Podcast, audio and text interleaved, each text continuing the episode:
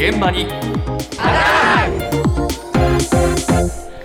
今朝の担当は田中ひとみさんです。おはようございます。連日暑い日が続いていますが、ペットボトルの消費量、皆さん増えているんじゃないいやですか？もう飲みますよ、水とかお茶とか。そうですね。私えも1日1本以上は、1、2本は行くんじゃないかという日もある。もっと行きますよもっと行きますか二本行きます。二本は行きますね、ね最低でも。熱中症対策もありますからね、積極的にお水とか取りたいところなんですけれども、このペットボトルで面倒なのが、ラベルをいちいち剥がして分別して捨てることだとそう、えー思うんですけれども、まずはこの分別の悩みについて、町の方に伺いました。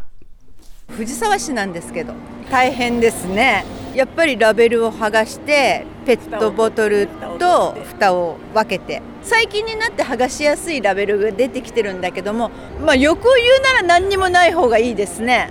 忙しいでしょ？たかがシールだけどそれすらも剥がすのが手間になるうちは中野区例えばスーパーで買ってきたお惣菜とか汚れ具合で分けてます。燃えるゴミにするか資源にするか。洗剤を使ってきれいにしなきゃならないんだったらお水とかもったいないのでそのまま可燃ごみにしちゃうんですけど最終的には自己判断で捨てちゃってます。千葉県の松戸市、まあ、肉のパック買った時に、まあ、洗ってちゃんとリサイクルに回します、まあ、最初は面倒くさいなって一瞬思うけど、まあ、慣れればそれはそれでねまあね、場所によっていろいろ違いますけどね。はい。地区によってね、えールール異なりますが、ペットボトルから始まって様々分別の不満が出てきました。で、分ける前に洗ったりしなければいけないところも、そうよ、汚れてると燃えるゴミになっちゃってね。汚れてるプラスチックは燃えるゴミ。綺麗だ変なら話なんだよな。資源ゴミ、ねそうなんですよね。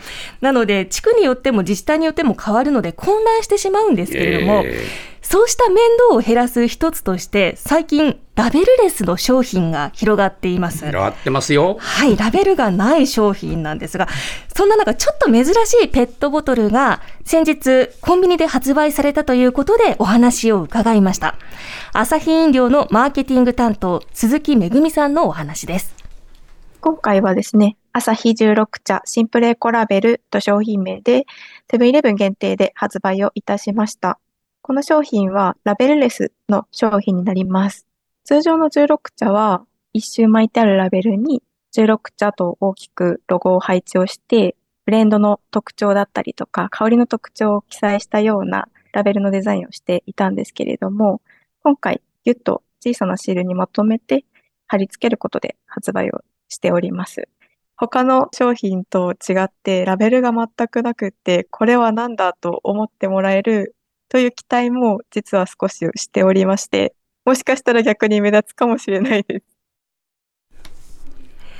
ラベルレスってね、今増えているんですけれども、ええ。利用されたことはありますか？あのね、ええ。ネットで買うとええ。箱で来るから、ええええ。もう全部ラベルです。そうです。手間がとにかく減減りますよ断然便利ねで。すよ。本そう当に楽。ええ楽ですよね。安子さんも。はい。で今回発売されたのは16茶のラベルレスとなります、ええ先週火曜から全国のセブンイレブンで売られているんですけれども、うん実物お持ちしましたええええこれ実際ですね中央にシールが貼られているんです小さなシール入ってるよね。はいラベルレスじゃないじゃない。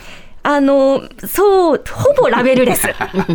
ほぼラベルです。3センチから7センチのシールで、ここに16茶とちっちゃい文字で書かれています。書いてますねはいえで、ペットボトルに巻くラベルではなくて、小さくシールにしたことで、プラスチックは1本あたりおよそ33%の減少。CO2 の排出量は1本あたり46%の減少ということで、今年の年末までにこの16茶だけで14トンのプラスチックが削減できる見込みということなんです。で捨てるときはですね、やっぱりシールついてますので、ええペリッとシールを剥がす必要は出てきます。うんこのちっちゃいシールも剥がすのね。剥がしていただきます。意外にこれね、さっ角、きからやってみると、きっかけがね、そう。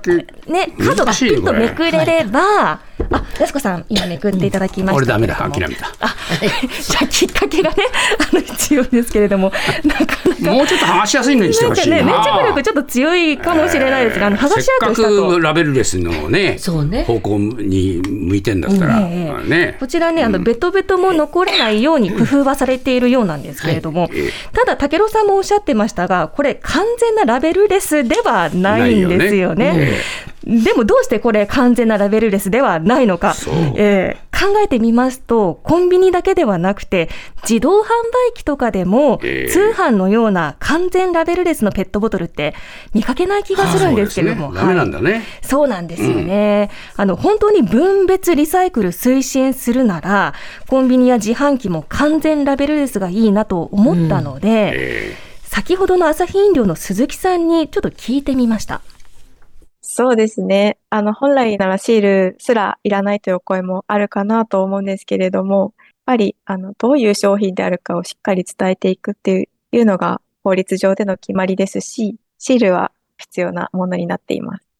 今でも、ラベルレスの商品は箱売りが中心で、で、えっと、業態も通販がメインの業態にはなっていますが、箱売りだと段ボールの表示を活用して展開を可能にしております。そうなんだうな。ん。段ボールに書いてあるから、どこの商品でどういうものかっていうのは分かるんだけどね、一本一本売ってると、ええ確かにまあ分か分からないえから。一本一本に表示を入れていかなければいけないということで。法律で決まってるのね。そうなんです。ええ実際に食品表示法や計量法というものがありまして、原材料とかええ栄養成分ですとか内容量、何ミリリットル入っているかとか、それから製造元とか保存方法などを表示しなければいけないという法律ないとまずいよな。そうですね。はいまあ、箱売りの場合は外側についてるってことなんですようんね、段ボールに。で、調べてみますと、一部メーカーなどがええ。自動販売機の本体の方に成分表示を表示する実実証実験などを検討していますので、そうなんです。ですので、将来的には変わる可能性もあるんですけれども、ええ。現在は単品売りに関してはこうしたシールのもの。小さな小さなシールが。小さなシールが最低限必要だということなんです。お願いします。剥がしやすくして。